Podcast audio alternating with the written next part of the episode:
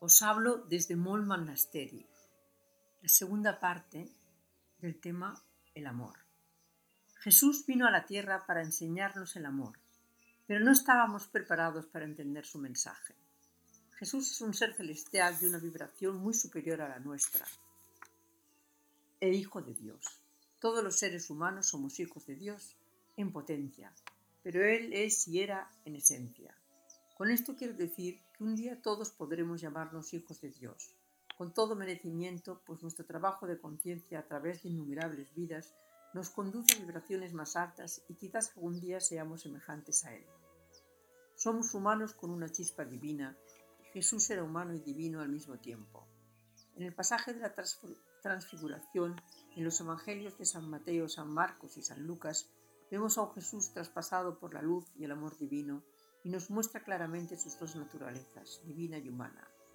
Jesús era y es amor incondicional, pero disfrutaba y sufría como nosotros, aunque la gracia plena que en él vivía le permitía estar en el momento presente y manifestar al mismo tiempo todas las posibilidades de ser.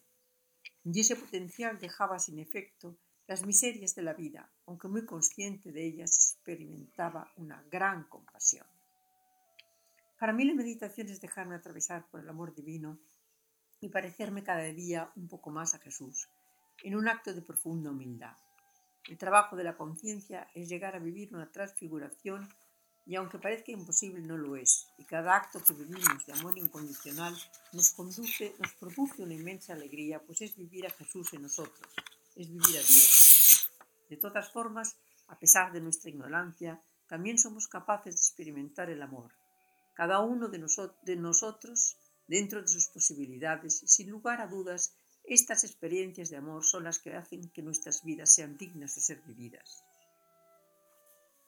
Todo acto creativo viene del amor, desde plantar una semilla, hacer un ramo de flores, tejer una tela, pintar, escribir, hacer esculturas, edificios, coches y muy especialmente tener hijos. Además, para tener hijos se necesita la unión de hombre y mujer una de las cualidades más fascinantes, dualidades más fascinantes de la expresión de Dios en la tierra. Y el milagro de esta dualidad es el origen de nuestra especie. También Dios se desdobló en su parte masculina Shiva y su parte femenina Shakti para crear el mundo. En todo acto creativo interviene nuestra parte masculina y femenina. Primero tenemos el impulso creativo más masculino y después viene la manifestación más femenina.